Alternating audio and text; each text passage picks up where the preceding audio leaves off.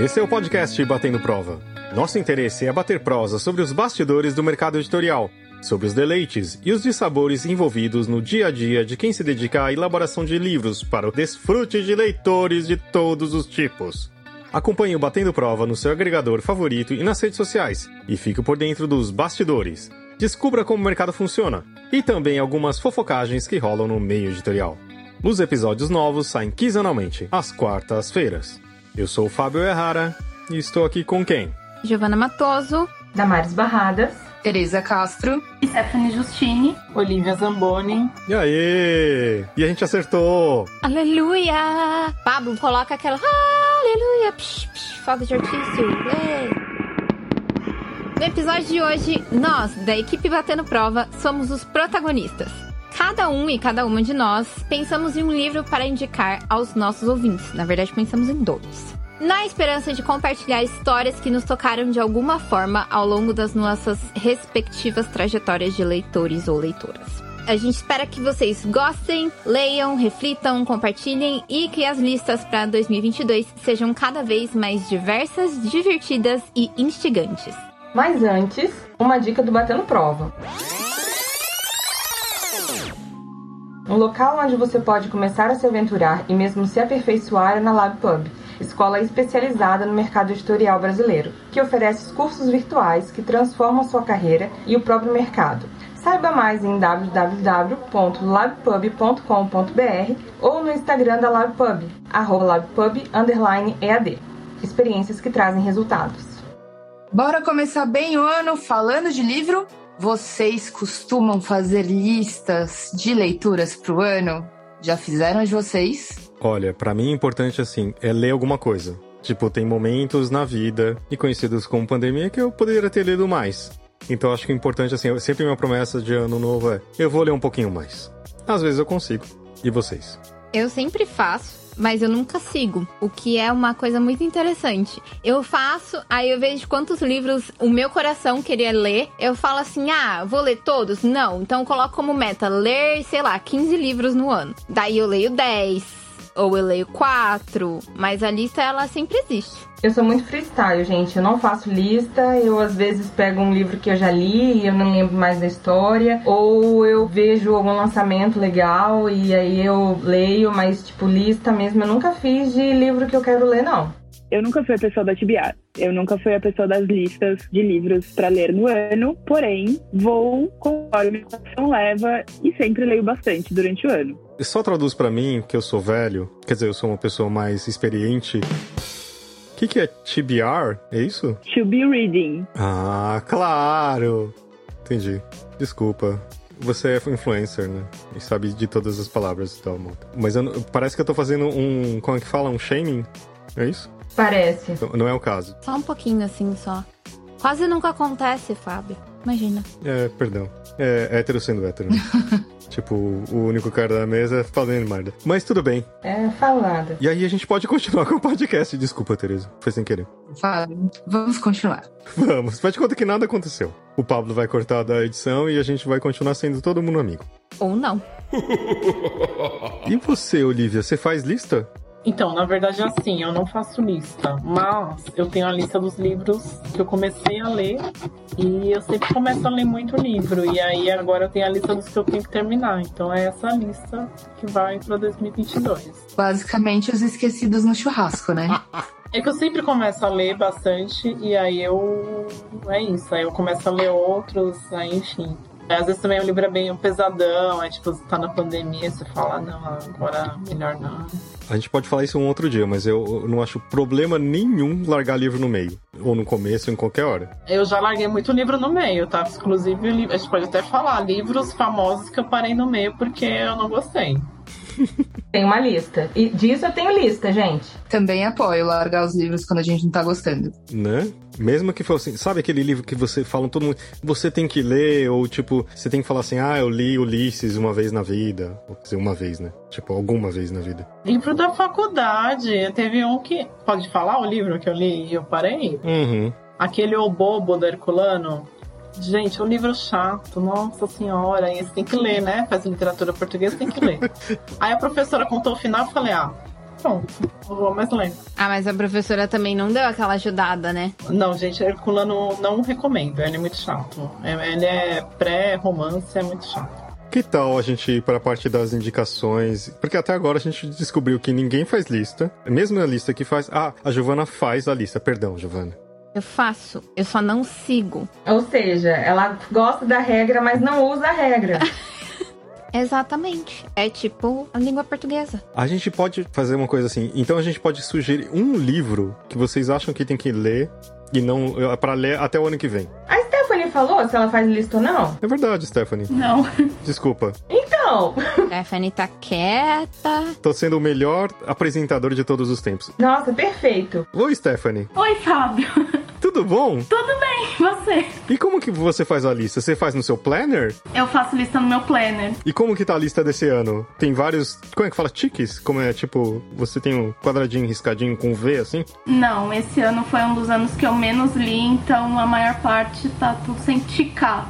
E qual o nível do seu toque pra encarar isso no final do ano? Pra isso, meu nível de toque é bem baixo, assim, tô tranquila. Pra outras coisas, o toque é mais alto. Então tá bom. Então a gente descobriu também que a maioria, desculpa, algumas pessoas fazem lista, a maioria não está seguindo. Mas assim, tipo, alguém leu mais que o normal? Não, eu li na média. Nossa, eu li muito pouco. Tipo, ano passado, se eu li uns 30, foi pouco. Esse ano, se eu li 10, foi muito. Pra mim foi isso também. Ano passado eu li mais do que. Olha só que bonitinho. Ano passado eu li mais do que eu tinha me planejado. Mas esse ano eu li, tipo, zeros. Que bom. Então aqui a gente vai indicar os poucos livros que a gente leu, mas que valeram a pena e acho que conseguiram sobreviver a todo essa, esse mundo que a gente vive. Pode ser assim? Eu li bastante esse ano, só pra dizer. É, eu também li bastante, mas eu li na média do que eu li nos últimos anos, que foram mais ou menos uns 56 livros, assim. Eu li bastante, considerando que eu trabalhei num livro de 500 páginas e eu li ele 20 vezes. Então, tipo, li bastante, mas não li bastante. Tem esses perrengues, né? Se considerar os livros que eu li de trabalho, li mais do que 50, certeza. Agora, os de pra lazer, tenho essa meta. Acho que pelo menos uns dois por mês de ler. E eu tenho conseguido, então. Eu não sei quantos, eu não faço essa conta, mas eu. Acho que é melhor a gente não pensar nisso também. Eu não queria. Falhei miseravelmente.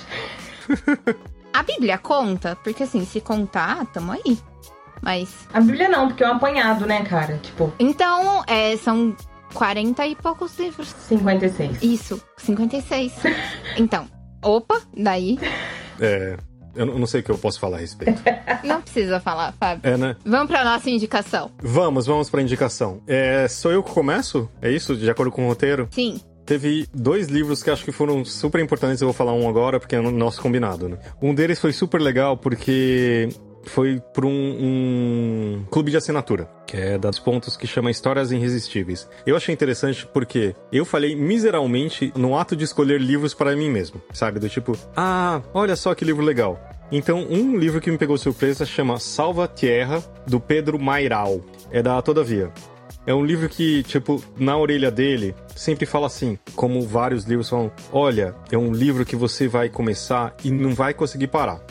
E dessa vez foi verdade. Acho que é a primeira vez. Então, tipo, a história que eu acho que me pegou porque ele pega um pouco. Eu gosto muito de epopeias, assim que fala, tipo, de história de uma família inteira, tipo, 100 anos, solidão, sabe, coisa assim. Isso aqui é um livro bem curtinho, ele tem 110 páginas, mas ele me ajudou que o ano passado eu não li quase nenhuma ficção. Eu li muito pouco, eu acho que eu li mais quadrinhos, é, li livros que fossem um pouco mais leves, etc. E essa é a história de um cara, de um filho que o pai dele faz uma pintura que é como se fosse um rolo infinito. E aí o pai dele morre e ele não tinha uma ligação muito boa com o pai.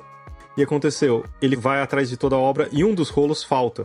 Né? Tipo, ele, ele fazia uma pinturas enormes com, tipo, cada pedaço tinha, sei lá, dois metros, três metros. E mostra um pouco da relação dele com o pai, que acabou de morrer, mas ele tinha um relacionamento não muito bom, porque o pai era mudo também, que eu acho que é, tipo, um pouco simbólico, né, de, de muitos pais das antigas, que não, você não consegue se comunicar. E acho que é muito bonito porque, tipo, ele fala um pouco de pintura, que eu acho interessante, e é uma coisa que, assim, você quer ver a pintura, só que ela não existe, é ficcional, sabe? E se passa no. Acho que é Argentina, e entre Argentina e Uruguai, né? Bem na divisa, assim, no rio. Aquele rio que divide, que eu esqueci o nome. Paraguai? Uruguai? aquele ali, pip. Mas é um livro muito legal e, tipo, é uma coisa de buscar suas raízes, é um pouco de, tipo, como você falar melhor com as pessoas que estão próximos, questão de legado. E é um livro muito intenso em tão curto espaço. E aí, tipo, parece que escolheram para mim e eu não consigo parar de voltar. E eu comecei a falar assim: nossa, eu comecei a ler não ficção de novo. Desculpa, ficção, sabe? Ler romances de novo. E eu achei isso muito legal. Salva Tierra, de Pedro Mairal, da Todavia. E você, Giovana, qual que é a sua primeira dica? A minha primeira dica é Fahrenheit 451. Eu não tinha lido ainda. Foi a minha primeira leitura do ano. Eu li ele em dois dias. E, cara, para mim foi tipo, ele é sensacional. Desde então eu tô indicando para todo mundo. Porque ele é um divisor de águas mesmo. Eu acho que principalmente para quem tem um olhar crítico pro mundo, uhum. ele é muito necessário. Fahrenheit 451 do Ray Bradbury. A minha é da Biblioteca Azul, por indicação do Delfim, professor de design da LabPub. Foi ele que fez a capa, e aí ele conversou, ele falou muito sobre esse livro no curso que ele dá. E eu simplesmente amei. Mas é daqueles que te fizeram mais críticos, tristes ou. Eu acho que me fez mais crítica. Por exemplo, me fez querer ler, que eu também não li e não li ainda, mas tá na minha estante para ler e tá na minha lista de 2022, quem sabe sair da lista. George Orwell, 1984 e a Revolução dos Bichos, que eu sei que é um preciso muito, muito, muito, muito, muito ler. Mas ele me deu ainda mais vontade de ler eles uhum. e por isso eles estão na minha lista pro ano que vem. Acho que por isso. Ser cidadão mais crítico e até mesmo entender o universo onde a gente está atualmente de uma forma E mais... eu te indicaria talvez o Admirável Mundo Novo também, que acho que seria uma boa... Esse eu tenho também. Comecei a ler, mas aí depois parei. Mas preciso tentar ler ele de novo, depois do Fahrenheit. É porque também são livros que acho que são pesados, né? Do tipo. É, não é para toda hora. Uhum. Eu nunca sei se esses livros são assim, tipo, quando você tá bem, só que aí você fica pior, ou quando você tá mal. E aí você fica pior ainda. É, então, não sei. Ou do tipo, tem aquela também assim, eu acho que tá mal, mas podia estar tá pior, então tá tudo bem. É. Enfim. Agora, acho que a gente tem que ouvir a Tatiane Marchetti que mandou um áudiozinho aqui pra gente. Vamos ouvir? Bora. Olá, eu sou a Tatiana Marchetti, da equipe do Batendo Prova. O livro que eu gostaria de indicar para vocês é o Museu do Silêncio, da japonesa Yoko Ogawa. É uma leitura recente que eu fiz em 2021 e foi uma grata surpresa. É a história de um jovem museólogo que foi contratado por uma idosa exótica, de personalidade exótica, com a missão de recolher, organizar e catalogar objetos que pertenciam a pessoas que acabavam de falecer. E esse objeto tinha que representar sinteticamente o que aquela pessoa havia sido naquela comunidade. O interessante é que essa comunidade não tem nome e se passa numa época, num período atemporal, e também os personagens não receberam nomes próprios. Eles são conhecidos ou por sua condição física, como a velha, a jovem, né, sua faixa etária, sua aparência, ou senão pela sua função, tipo o museólogo, o jardineiro e assim por diante.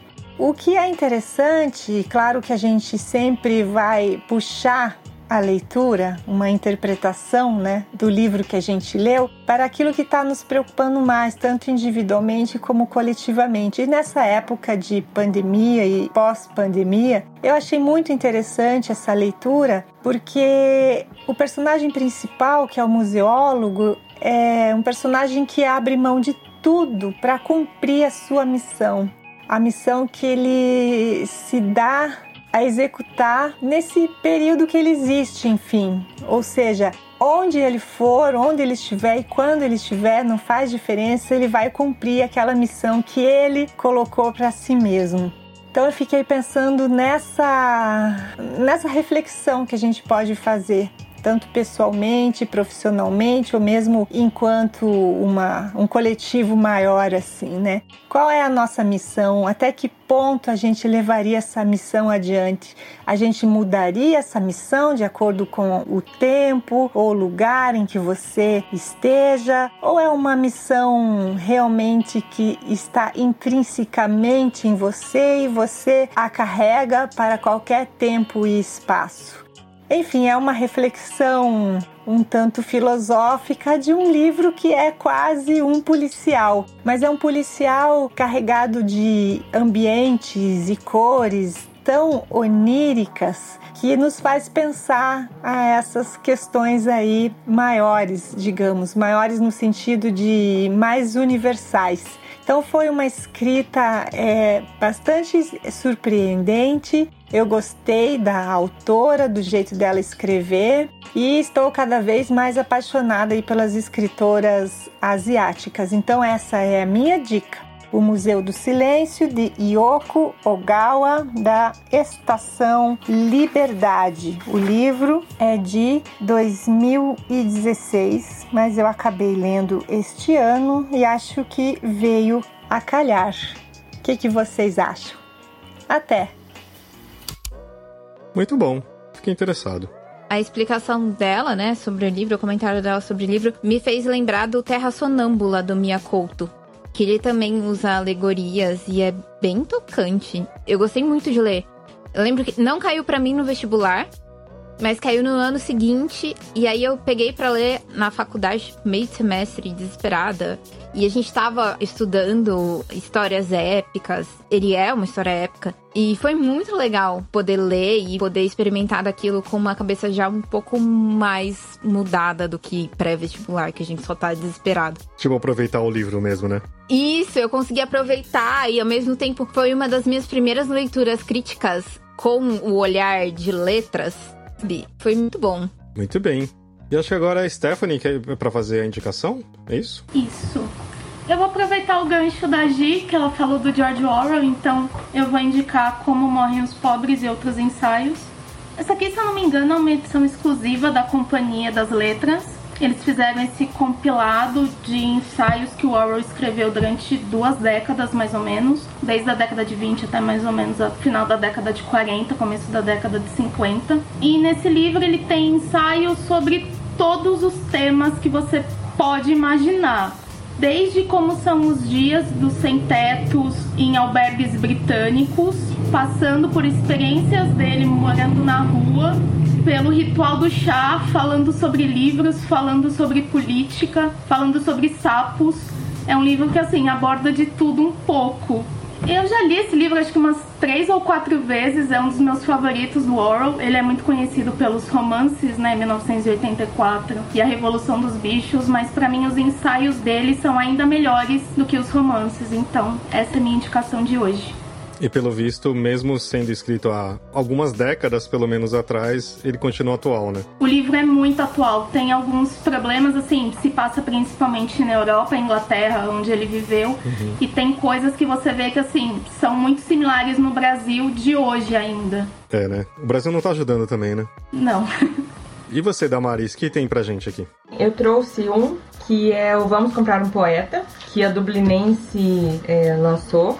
Esse livro, na verdade, foi do meu auto presente de Natal. Não sei se vocês conhecem como é que a Dublinense faz. E ano passado eu falei com o estagiário do Dublinense e pedi um livro surpresa. E eu recebi esse livro de livro surpresa. Quando ele chegou, eu li ele no mesmo dia. Foi assim, o livro é muito legal. E aí esse ano eu falei, não, eu preciso ler de novo o livro. E para quem tá vendo o vídeo, né, vocês vão ver que o livro tá todo cheio de marcação, porque tem muitas coisas que são muito interessantes. E o livro ele se passa numa sociedade materialista em que os artistas são animais de estimação. Então é muito bonito o paralelo que ele faz, mas ao mesmo tempo é muito triste. E assim, eu acho que quando você conhece artistas, você. E eu acredito que a gente trabalhar com livro é um pouco meio artístico, né? Então, quando eu comecei a ler, eu comecei a ver poeta, é, designer, todo mundo sendo vendido, né? É, cantor, bailarino, todos eles. E eu fui ficando muito triste pelos meus amigos, sabe? E eu fui ficando triste por mim mesma. E o livro é muito lindo, eu chorei horrores. Eu sou chorona, gente, desculpa. E eu chorei horrores lendo o livro, pensando que, ao mesmo tempo que é uma ficção, ele podia muito bem ser uma realidade, sabe? Então, eu super recomendo. É legal, é boni muito bonito de ler, mas ele, ao mesmo tempo, ele traz uma reflexão sobre que tipo de sociedade a gente está caminhando para ser, né? Então, eu acho que é uma, uma coisa muito legal da gente parar e ponderar isso. Só fazendo uma ponte com o livro que eu indiquei, né, com Salvaterra, Tipo, o filho, um dos motivos que ele tá querendo encontrar aquela obra de arte é porque ele quer o dinheiro, entendeu? Porque um, um museu vai comprar. Então tem uma coisa assim, né? Tipo, você imagina que é a única obra que o pai fez na vida. Exatamente. Então quando você me falou também me, me faz que, tipo, a mercantilização não é uma coisa futura nem tão utópica, né? Utópica no sentido que só tá nesse livro, né? E tem uma coisa que não é um, não é um spoiler, né? Tá aqui na quarta capa do livro e ele pergunta quão subversivo é um artista, né? É o poeta. E ele fala assim: está abaixo dos 2% da subversão. É sempre necessário ser um pouco subversivo ou a qualidade qualidade poética é baixa demasiado e não gera lucro, ninguém compra, acabam preteridos a bailarinos ou a hamsters.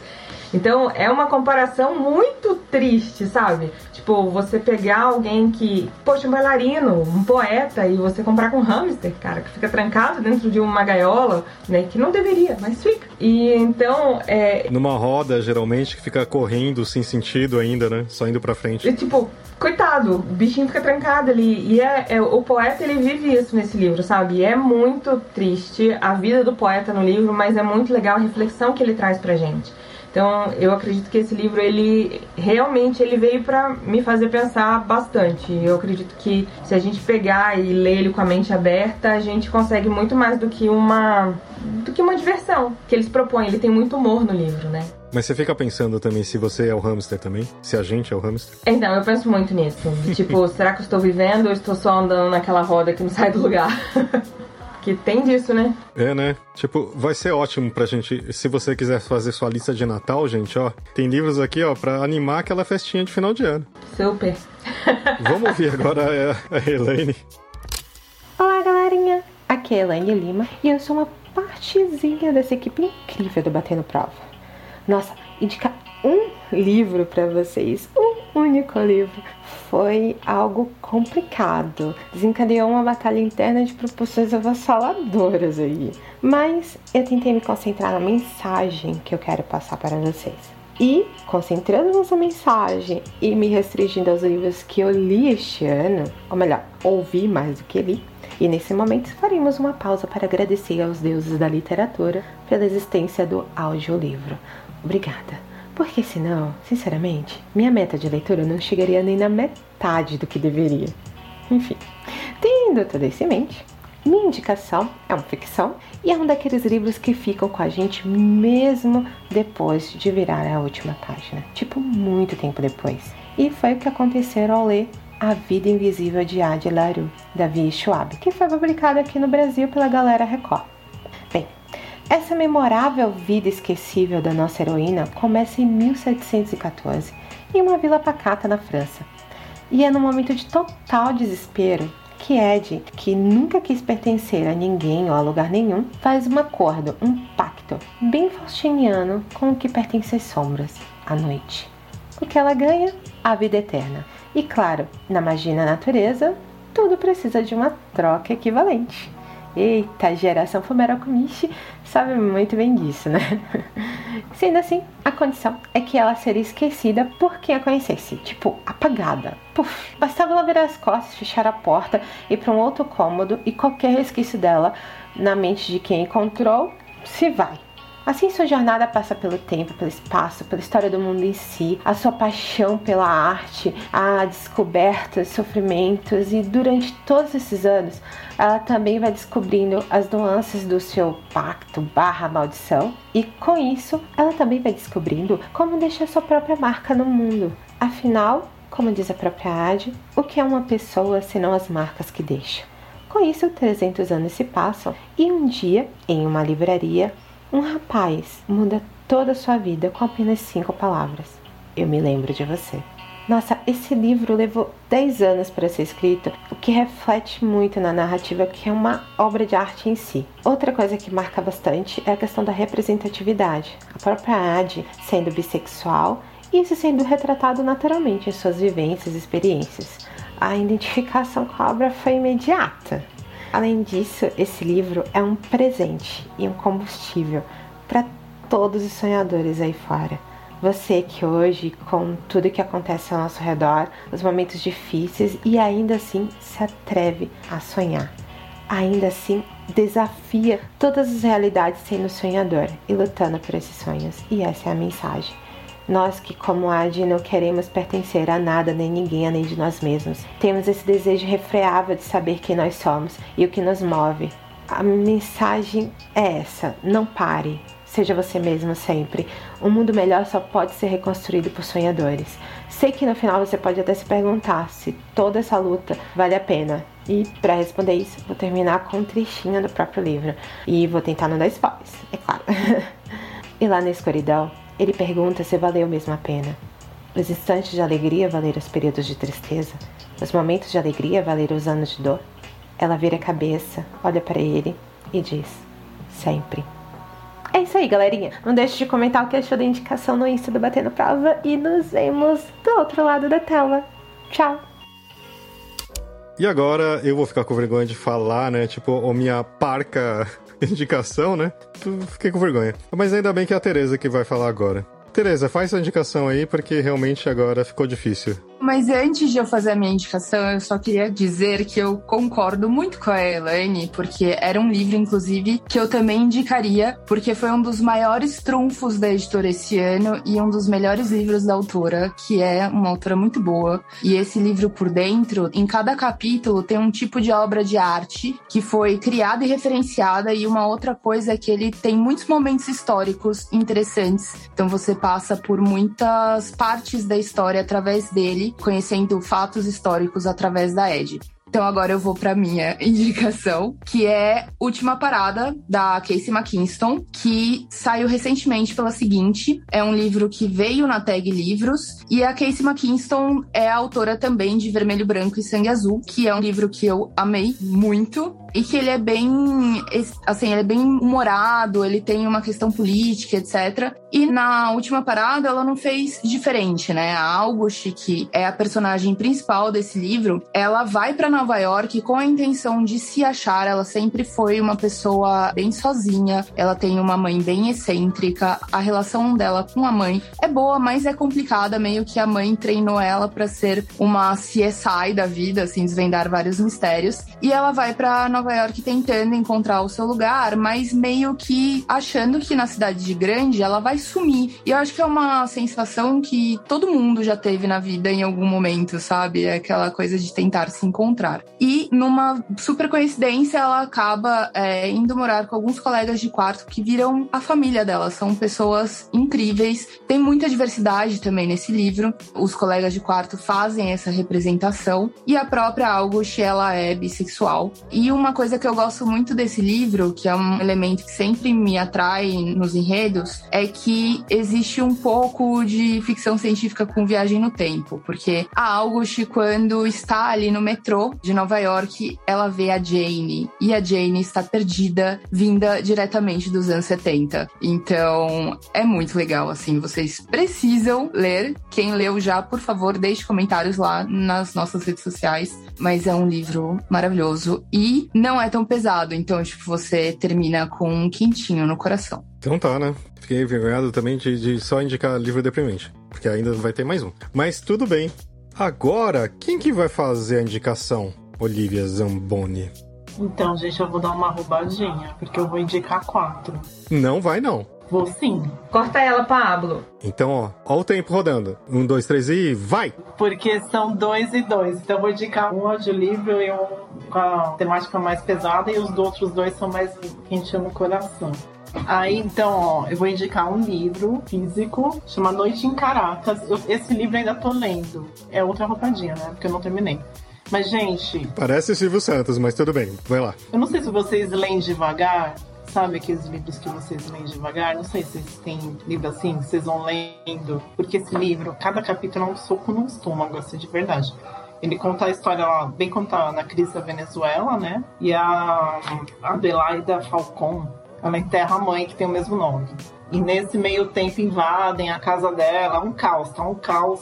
Caracas, né? Então eu tô gostando muito e eu super indico. E eu acho que tem muito a ver, sei lá, várias reflexões que a gente faz dá pra fazer paralelos com o Brasil 2021-22. Então, recomendo. E um outro, eu ouvi o audiolivro, mas tem o livro físico, que eu ouvi o audiolivro em inglês, que é o Song for Achilles, que é o Canção para Aquiles, né? Acho que em português. Gente, para mim, ele é o melhor final ever da vida. E o audiolivro, quem souber inglês, puder, é muito bom, porque o narrador, ele é muito bom. Ele faz todas as vozes, até a voz da mãe do Aquiles, lá que eu esqueci já o nome da deusa lá é muito bom, assim. Então você entra bem na história muito pelo narrador. E o final é a coisa mais linda desse mundo, assim, sério. Fiquei, terminei, quase comecei a chorar de tão lindo que é o final. Então, para mim, essas duas indicações. E já traz, né, as indicações. Por favor, por favor. Da nossa audiência. Exatamente. A gente colocou uma janelinha ali no Instagram para as pessoas indicarem isso também. Isso. Aí cinco pessoas fizeram essa bondade de indicar indicações muito boas.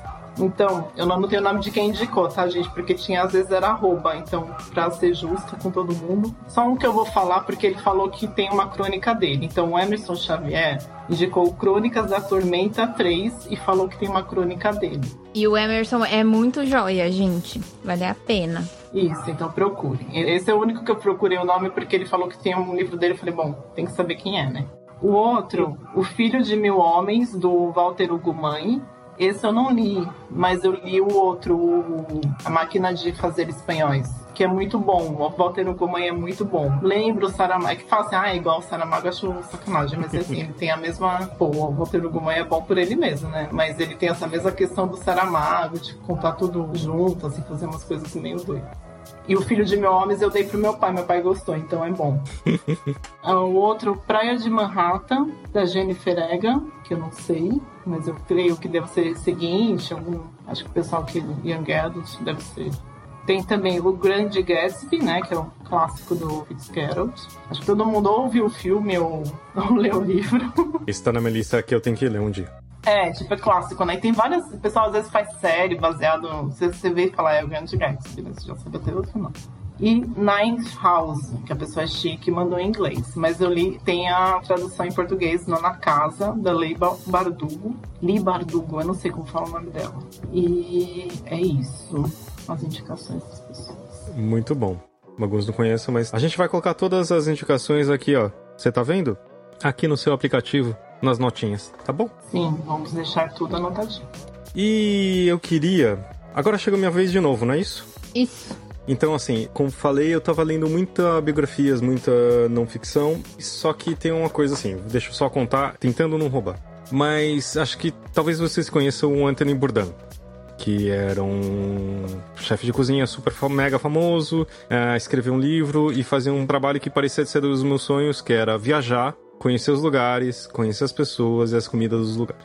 Só que teve um final muito triste, para quem conhece também, que foi uma morte que me abalou muito, que foi ele se suicidou. Então, assim, às vezes na vida nem sempre é o que parece. Então era sempre, eu falei, nossa, eu queria ter tanto essa vida, só que acho que não era bem assim. E uma das coisas é que eu vi o filme também, que é a biografia dele, é de cortar o coração, assim, tipo, eu esperei um momento que eu não tava muito mal, e assim, eu chorei horrores, porque, tipo, foi uma figura que sempre eu admirava, achava que escrevia pra caramba, sabe? E aí você vê que o cara era infeliz. E um dos amigos dele chama David Chang, que é um cara que eu admiro muito. Pra quem não conhece, ele faz um podcast super bacana. Ele é um, um é descendente de coreano que mora, que vive nos Estados Unidos e ele fez uma mudança na cozinha. Na, em restaurantes, tipo, que antes só tinha assim, restaurante muito caro, ou se tinha um restaurante barato que era ruim. Então, ele que trouxe um pouco da, da onda que tem de ramen, ou lamen, como você preferir. Então, então, em vários lugares, e ele que criou um pouco isso, né? Porque ele falou assim: ah, no Japão eles conseguem comer barato e bem. Então, ele trouxe um pouco dessa. A gente tem hoje um pouco, tipo, vários restaurantes que fazem uma coisa só, pelo menos em São Paulo, e aí, tipo, só que é muito bom e você paga um preço razoável. E eu sempre gostei também de cozinhar, sabe? Então, assim, ver um cara que é asiático e mora nos Estados Unidos e todos os problemas, e uma das coisas que ele admite é a depressão. Então ele fala assim: ah, eu tive depressão, eu tive problemas com minha sanidade mental. Então, ler o livro dele, que chama Morder um Pêssego, que tem a ver com o nome dos restaurantes dele, foi muito importante, assim, sabe? Foi um livro que fazia um tempo que eu não consegui, que era aquele que, sabe aqueles livros que você lê em vez de dormir? Então você prefere continuar a ler até terminar, então eu terminei muito rápido e foi bem marcante, assim. E também uma coisa assim que é de partir o coração, porque o, tem uma parte super triste, que ele era super amigo do Antônio Bourdain. E o Bourdain tinha uma filha tal, e ele era uma das únicas coisas que mantinha ele feliz barra infeliz, né, também. Só que ele comenta com o David Chang e fala assim: olha, a vida que a gente tem como chefe, a gente nunca vai conseguir ser bom, um bom pai. E o David Chang tava grávido, né? Tipo, tava esperando. E abalou isso muito. Imagina eu ouvir isso de um amigo seu, né? Que geralmente é uma fase bem difícil, tipo, quando você vai ser pai e tal. E aí ele entendeu depois de tudo que aconteceu que era o Antônio Bourdain falando da vida dele, né? Ele, tipo, viajava pra caramba, essa vida glamourosa que no final ele não ficava com a família dele. E era só o que ele queria. E assim, eu chorei horrores, tipo, vendo essas duas figuras. Mas foi bem importante também, porque, tipo, uh, me ver como pai também, a mudança que isso trouxe, sabe? E também a relação de ser um descendente asiático também em um país ocidental. Então, assim, foi um livro acho, bem importante, acho que marcou pra caramba esse ano também. Então, Morder um Pêssego. Pra quem gosta de uma boa história, é, que entende que sanidade mental é importante e gosta um pouco de cozinhar também que acho que não é uma trajetória daquela de tipo de um empreendedor que só faz as coisas certas, sabe? É uma história real, tipo de um cara que se ferra pra caramba e quase que perde tudo, porque não sabia o que fazer da vida e acabou no restaurante por meio uma falta de, de opção, mas foi um cara que tipo mudou o que a gente tem em restaurante, acho que na maioria dos lugares. Então procura ali, Morder um Pêssego do David Chang e da Gabe Ula. É, eu não consegui fazer nenhuma indicação alto astral esse ano. Perdão. Quem sabe ano que vem. E quem. Giovana, é você agora? Eu. Minha indicação de leitura, assim, também não é lá o rolê muito alto astral, mas é Mais Leve Que o Ar, do Felipe Sali. Foi uma das minhas melhores leituras do ano passado. Eu chorei, não sei nem quanto dizer o, o que eu chorei lendo esse livro. eu tava na casa dos meus sogros, meu namorado olhava para mim e falava assim: Eu vou arrancar esse livro de você, porque só tá servindo para você chorar. E eu falei: Você não vai tocar nesse livro enquanto eu não terminar. eu li ele em um dia. E assim, esse livro, a história é linda, o livro é lindo. Eu fiz até um post no meu Instagram sobre ele, porque assim, ele é maravilhoso, não tem nem como. Para o pessoal que tá, né, no vídeo, a capa dele se transforma no mapa da cidade, da história. O projeto gráfico dele é sensacional tem verniz localizado, tipo, a capa dele tem um negócio que se mexe e aí revela outro negócio. Tem, enfim, é maravilhoso. E eu preciso confessar que eu, como uma, uma criança, eu dou aula dava, dou, dava aula de inglês o dia que esse podcast será lançado. E eu sempre cresci com muita influência do inglês, então eu tinha um preconceito muito grande com literatura contemporânea brasileira. E o Felipe me ajudou a quebrar esse preconceito, o preconceito de que a gente não produz tanta coisa boa assim. E agora eu tô numa vibes, deixa eu ver o que, que a gente tem para ler e eu simplesmente amei esse livro, é da lote 42. Ele vale cada centavo que você paga nele. Nem é tão caro assim, tá? Mas ele vale cada centavo que você paga nele, porque é maravilhoso, é fininho, é aquela leitura de um, dois dias, se você lê, tipo, muito ou médio. Mas é lindo, é um romance mais levinho, porém nem tanto, porque o plot dele é bem bom, assim. Mas é, é fofinho, é aquela história fofa que a gente sofre, mas a gente gosta depois. E ele virou uma das minhas indicações favoritas também. Eu acho que eu entendo, Giovana. Geralmente tem, tem alguns livros que, tipo, te faz chorar pra caramba, só que é meio dá uma lavada, né? Assim, gente se sente mais. É, exatamente. Eu chorei por coisas que eu achava que eu nem ia sentir, entendeu? Tipo, nem era eu ali. Eu também acho que a gente não, não vive um momento mais, né? Que também favorece um pouco, né? Mas enfim. Ai, ai. Boa. Um abraço, Felipe Sá. Acho que você empolgou. Desculpa. E você, Damares? O que você tem? Acho que era a Stephanie na ordem, mas tudo bem. É a Stephanie? Putz, é verdade. Perdão, Stephanie. Vai parecer que é até pessoal, né? Não é a primeira vez hoje. É, não é a primeira vez, mas tudo bem, eu entendo que não é pessoal. Obrigado. A minha segunda sugestão, ela entra na categoria de não ficção e é um pouco polêmica. Eu quero indicar o Drogas para Adultos do Carl Hart. É um livro que foi publicado em 2021, há pouco tempo, pela editora Zahar. E o livro ele começa com uma nota do autor dizendo, abre aspas, este não é um livro que promove o uso de drogas e nem é um livro de como fazer. Fecha aspas. E é exatamente isso. O autor, o Carl Hart, ele é um neurocientista e é um dos especialistas mais respeitados do mundo no assunto. E assim, ele em momento algum esconde a sua condição de usuário de drogas e ao longo do livro ele vai relatando essa imagem que é muito realista, pelo menos que ele diz que é realista, que é o do usuário típico, que é alguém que usa drogas de forma recreativa que tem a vida em completo equilíbrio, é uma vida plena, é uma vida produtiva, são pessoas casadas, são pessoas completamente funcionais. E isso é uma visão muito diferente do que a gente tem quando a gente pensa num usuário de drogas. Eu não concordei muito em alguns pontos dele sobre esse uso recreativo, mas assim, o livro ele traz um bom debate, uma boa provocação sobre como a gente cara essa questão das drogas e principalmente do uso recreativo de drogas e desse imaginário que a gente constrói em cima disso. O livro é inteiro baseado em evidências científicas e nas próprias experiências do autor. Ele é pesquisador de drogas e, assim, tem diversos links, diversas sugestões, tudo para trazer um debate realmente adulto para o tema. É, né? Não é do tipo, se você fumar maconha, é a porta de entrada para as drogas mais pesadas, entendeu? Ou coisa do tipo, né? Não, não é isso. Desculpa pela voz. Então tá bom. É, eu fiquei tentando pensar quem você tava imitando assim com essa voz, sabe? É que eu não queria fazer de uma forma mais exagerada, que também acho que não vale aqui estragar também o dia de ninguém, né? Deixa pra lá. Eu, eu sou um péssimo imitador, como vocês perceberam. Era o Zé Colmeia. Ficou ótima, tá? Ficou ótima. É, foi o Zé Colmeia, exato. E você, Damares, o que você tem aqui pra indicar pra gente? Então, eu vou indicar o Scouse, que eu gosto muito de ficção, e eu li Encarcerados esse ano. Eu já tinha lido A Guerra do Velho ano passado, a trilogia, mas eu, não, eu tinha Encarcerados e não tinha lido ainda. Olha que pecado. Aí eu resolvi ler Encarcerados e é um livro muito bacana. Eu acho que não era muito bom você ler no meio de uma pandemia, já que ele fala de um vírus e tal, mas o vírus deles é diferente, mas é, é bem legal, assim. Eu gostei muito do livro. Eu li, nossa, eu acho que ele tem, sei lá, muitas páginas, 326 páginas, e eu li ele em três dias, dois dias e meio, porque a história é muito legal. E assim, eu super recomendo. É da Aleph, não sei se eu já falei. E é muito bacana. Vocês não estão vendo a capa, mas a capa é uma mãozinha de um robozinho, assim, bem legal. Então. Bem legal segurando uma pistola, né? É. É, porque.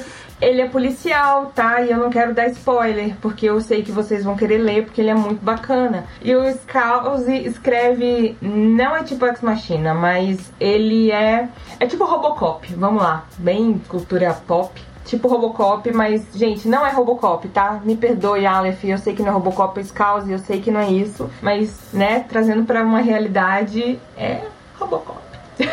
Ótima referência. É Robocop, mas não é Robocop. É, porque assim, você tá vendo a, a, mão com a arminha e tal, e aí você fala, nossa, mas ele é do mal. Não, esse cara aqui não é do mal, ele é do bem, ele é um policial. Mas aí você fala, nossa, que outro policial é um robô. Tipo, Robocop, você conhece outro? O Blade Runner, ele é um androide. Ah, mas Blade Runner, ele não, não sei. No livro ele não é. Aquele Ghost in the Shell é uma androide que é policial também. Ah, sim, sim. Eu tenho sim. várias referências. Não, mas é porque eu tô pensando no, no, no homem, né? E então, foi mais polêmico que o livro das drogas. Então, o livro das drogas não é polêmico para mim, desculpa.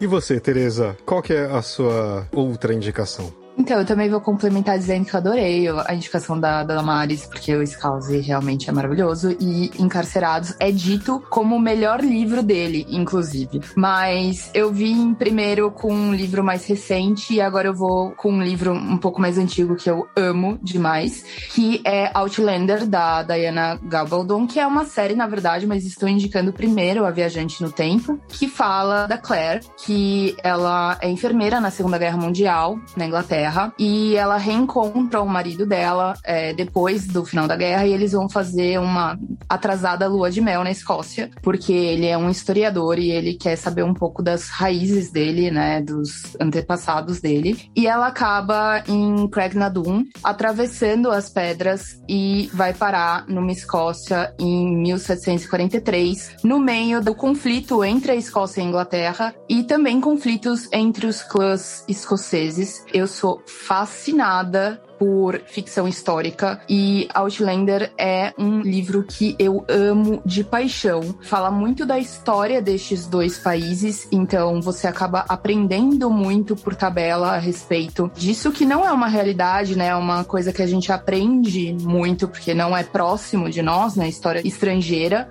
E também tem seriado com o Sam Hughes, que é incrível. E então vale super, super a pena tanto ler quanto assistir. Tem muita gente que tem medo de ler este livro, porque ele é né, bem grande e a série é bem comprida, mas é daqueles que você pega e num piscar de olhos você já tá totalmente imerso na história e quando você vê, acabou e você quer mais. Então fica a minha indicação de Outlander. Por favor, fãs de Outlander, comentem lá nas nossas redes sociais. O livro sai hoje em dia pelo arqueiro. Muito bom. E agora, acho que para nossa pessoa que não gosta de cumprir as regras, o Livro Zamboni, você falou que ia indicar mais um, mas vai indicar mais 32, né? Vamos aí. Indicar mais dois. Não, então, ó, agora vou indicar um fofinho, e é também literatura brasileira. Eu acho que eu nem falei o nome dos autores da outra, né? Mas enfim, os outros eram duas mulheres, agora vou indicar um, um homem e uma mulher, narrado por um homem. Esse é mais fofinho, é o do João Anzanello Carrascosa, que é a Lágua Toda. Ele é um autor brasileiro, ele é bem contemporâneo, né? São 11 contos e ele é muito fofinho, assim. Eu peguei pra tipo, ficar lendo à noite antes de dormir, sabe? Pra dormir bem. É muito fofinho mesmo, assim, os contos. E é isso. Se você quer sentir bem, é pela Alfaguara. E eu comprei assim, eu comprei de uma pessoa, sabe? Assim, nem uma coisa de comprar baratinho de alguém. Eu nem sabia, mas eu achei bonita a capa. Eu também comprei pela capa. Achei bonita a capa. E aí é bem bonitinho, assim, achei bem legalzinho.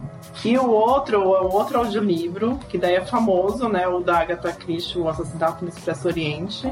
Tá na Storytel. E, gente, assim, eu, eu, eu gosto da Agatha Christie, né? Então eu já conheci a história, já sei como acaba, já sei quem é o assassino. E quem gosta já sabe também, né? Tem até o filme e tudo. Mas o narrador, eu até fui ver o nome do narrador. Ele é muito maravilhoso, Mauro Ramos. Porque assim, nesse assassinato do Expresso Oriente, são, se não me engano, acho que são 13 suspeitos mais o Poirot e tem o, médico que é grego e cada um é de uma nacionalidade. Ele faz todo mundo, assim, é muito maravilhoso. Aí muda, aí tem a mulher alemã, ele faz a voz da mulher alemã. Aí tem não sei o que que é da Suécia, acho que é Suécia, Dinamarca, sei lá onde, onde que é. Ele faz um sotaque, o Poirot que é belga, né, enfim. Então é muito legal, assim, mesmo já sabendo, já sabia quem era o assassino, né? E não vou dar spoiler, vai caso alguém não tenha lido. Mas assim, quem gosta da Agatha Christie, eu recomendo. Mesmo quem não gosta também. Acho que é o mais famoso e acho que é um dos melhores, assim, da Agatha Christie, é o Assassinato do Expresso Oriente. Então, recomendo. São esses dois esses são mais fofinhos, assim, pra caso você queira, né? Apesar de ter um assassinato, não é? Você não fica tenso e o final é feliz também. Porque tem livro da Agatha Christie que o final é todo mundo morre, né? É isso. Mas esse não, esse o final é muito bonitinho. Então tá bom, é melhor eu te cortar daqui, senão você vai contar realmente o final pra gente. Porque esse já. De todos os livros da Agatha, né? Exatamente. Gente, eu amo, eu já li quase todos, sem, sem sacanagem. Eu também, eu gosto muito. Eu, e eu tô recomprando. Agora, toda vez que vocês pegarem o livro da Agatha Christie, vocês vão se perguntar: será que é esse em que todos morrem? Exatamente. Ah, mas quem já leu sabe qual é o que todos morrem. A gente pode fazer uma rodada muito rápida para falar assim qual livro que a gente que você acha que deveria ler esse ano e não leu em 2022 e que não leu em 2021 e na vida toda. Eu vou chutar para mim assim é Lei Guimarães. Eu acho que eu é nossa, a Giovana quase engoliu o microfone agora. tô chocada, tô passada. É, então, agora a gente vai ter que admitir, admitir essas coisas. É, é para isso. Nossa, esse é pecado, né? Ah, tem outros pecados que eu cometo, mas esse daqui. mas você é ateu. Né? Então, assim, vou tentar. Vou ler. Não, não posso. Vou ler Grande Sertão Veredas até final de 2022. Até esse podcast do ano que vem. Que tal? Eu li Grande Sertão Veredas em três dias, Fábio Faço esse desafio pra você. Não, não, não força também, né? Se ele lê em três meses, já tá bom, gente. Se ele lê em três meses, eu já, já dou crédito. Já que você tá aí se, se gabando, Giovana, qual que você acha que você deveria ter lido e não leu? Acabei de falar o George Orwell. É um pecado. É verdade, é verdade. Vai sair um ótimo audiolivro dele. Aguarde. Hum, spoiler. Né? E você, Damaris, qual que você acha que você tem que. Olha, eu comprei um livro pra ler em 2021 e eu não tive coragem de ler, né? Que é o ódio que você semeia. E ele tá aqui, ele tá olhando pra mim e eu tô olhando pra ele. Mas também pesado, né? É, então, por isso que eu não tive coragem de ler, sabe? Porque eu falei assim, eu vou ficar mais revoltada com a vida do que eu já tô, eu vou querer sair batendo nas pessoas. Então é melhor não ler ele agora. E ele tá ali, tipo, eu já li outros e tal, e ele tá ali, ele fica olhando pra mim. E é, eu acho que eu tenho que ler esse livro, sabe? Mesmo que ele seja pesado, mas eu acho que eu preciso ler. E ele é maravilhoso. Sim. E você, Stephanie, você tava olhando aí para as suas prateleiras, vendo qual que continuou lá na prateleira, tá pegando poeira, qual que é? Eu vou chutar O Paraíso Perdido do John Milton. É um livro que eu já tô afim de ler há algum tempo e acho que pra 2022 vai. Vai, Olivia. Olivia, você fica, ela fica falando, achando que primeiro que o podcast é sem som e com vídeo. Mas conta pra gente, qual que é o seu? Só vale um, hein? Porra, eu tenho um monte, mas na verdade se for escolher, vai, vou escolher Tá, eu não vou escolher um muito pesado. Eu vou escolher um que eu preciso terminar, na verdade, porque é uma tetralogia, né? E eu não li o último, que é o da Helena Ferrante. Só que, como eu tava muito curiosa, eu já vi meio spoiler, porque eu falei, cara. Ah! Ai, meu Deus, quantos anos você tem? Eu fazia isso quando eu tinha 10 anos. Gente, isso não se faz. Gente, eu sempre fui a pessoa que lê o final. Eu leio o final antes. Eu sempre fui assim. Eu não tenho esse problema. Lívia, você tem problema. Eu vou multar a Olivia e a gente vai passar pra Tereza. Então é a história da menina perdida, que daí eu quero. Aí eu quero ler, né? Mas assim, óbvio, eu já sei mais ou menos como vai acabar, mas. Gente, porque não? Acaba o terceiro, você fica com ódio, você quer matar a autora. Porque você fala, como assim você faz isso comigo? Você acaba o livro nesse inferno. Isso aconteceu comigo quando eu li trilogia Milênio. Só que, tipo, eu queria terminar de ler. Então eu não dormi, eu li. É, então, mas eu tinha que comprar ainda, porque eu não tinha, entendeu? Aí agora eu comprei, só que como eu tô com outros livros, aí eu preciso ler. É isso. Por isso que eu já comprei os seis livros de Duna. Porque assim, uma hora eu vou acabar o primeiro. Aí eu engato já no. Entendeu? Só vai. Uhum. É assim que funciona mesmo. A gente só compra, fica ali e uma hora vai. Né, Tereza? Então, é, eu também tenho muitos livros que eu gostaria de ler aí em 2022, alguns que deveria ter sido feito em 2021 e não foi, mas um dos grandes objetivos aí, um livro que eu queria há muito tempo que eu consegui comprar nesta última feira da USP, né, comemorações, Pablo, por favor, é o A Sangue Frio do Truman Capote. Nossa. É, pela Companhia das Letras, que eu tenho muita curiosidade de ler o livro, que eu já vi a adaptação, né, que tem dele, Uhum, uhum. e que eu acho muito boa. E tenho muita curiosidade de ler esse livro, é um livrão também. E 2022 está aí para isso. É, você tem que pensar que talvez a humanidade não vale a pena, mas tá tudo bem. Mas é incrível. Ué, eu só falei de livros amorzinho, agora eu falei de um livro, né? É verdade. Então deu pra perceber o só vibe desse ano, né? E quem sabe em 2022 como vai ser. Respira fundo. Também será um amorzinho. O ano? Ou suas leituras? O ano, mas as leituras são sempre variadas, com coisas mais pesadas e coisas mais leves, amorzinhos. A gente vai dosando a coisa, né? Pra não ficar mal de cabeça também, porque senão a cabeça vai. É verdade. E nós chegamos ao final de mais um podcast, gente. E é isso. É triste, mas eu espero que vocês gostem das nossas dicas, tá? Por favor, leiam e digam pra gente o que, que vocês acharam dos nossos livros. É, e também conta pra gente os livros que você gostaria de ler também. Esse que faltou na lista e só pegou poeira aí na sua prateleira. Mas obrigado. Esse é o último programa do ano, não é isso? Não, esse é o primeiro do ano, não? É o primeiro. É o primeiro. Feliz 2022, gente! É a última gravação e o primeiro programa. É verdade. E esse ano vai ter eleição, vai ter Copa do Mundo, vai ser só alegria. Se a gente chegar até lá. Tudo em outubro, né? É, tudo no final do ano. A Copa não. A Copa é. É novembro. Novembro e dezembro. Ah, é verdade. Copa é novembro, por causa do calor do Catar. É, né? Escolha técnica. Mas depois a gente conversa sobre isso. É verdade. Mas, Giovana, Se você quiser mandar uma história pra gente, sugestão, ou só interagir, falar, bater um papo, manda um e-mail pra gente no batendoprova.gmail.com ou segue a gente no Instagram, no Facebook, todas as redes sociais é Batendo Prova Podcast. A gente tá curioso pra saber o que, que você tem pra dizer pra gente. escreve pra gente, né? E esse episódio foi produzido por Fábio Rara, apresentador. Tereza Fácil, design e apresentadora. Giovana Matoso, apresentadora. Damares Barradas, apresentadora. Elaine Lima e Tati Yoshizumi, produtoras. Pablo de Souza, editor. Olivia Zamboni, revisora e rede social. Stephanie Justine, Tatiana Marchetti, roteiristas. Então tá bom, gente. Muito obrigado. Obrigado por nos acompanhar em 2021 e também continua aqui ouvindo a gente em 2022. Obrigado e até a outra quarta-feira. Aê! Tchau, gente! Até a próxima, gente! Até a outra da outra. Beijo! Feliz 2022!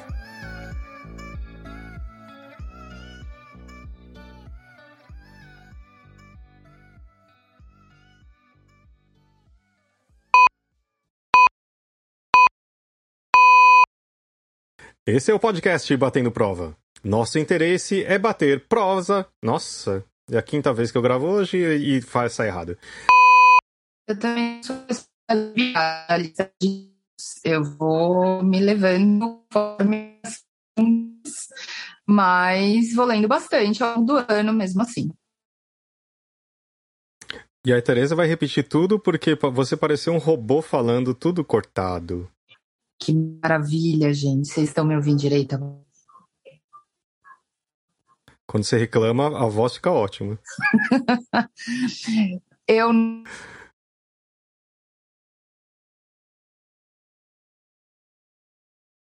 Uau, uau, uau, uau, uau, uau. A Tereza foi embora. Junto com a, A internet dela foi. Vai, Damaris. Desculpa, gente, eu perdi aqui. o negócio fechou. Eu dei mó. Não, o negócio fechou, aí eu perdi. Desculpa, Pablo. E esse episódio. Olivia, fala você. Desculpa. Desculpa. É porque tem a ordem, né? É na, ai, é na ordem. Olivia Zamboni, revisora e redes sociais. E agora fala como se você gostasse do que você fizesse.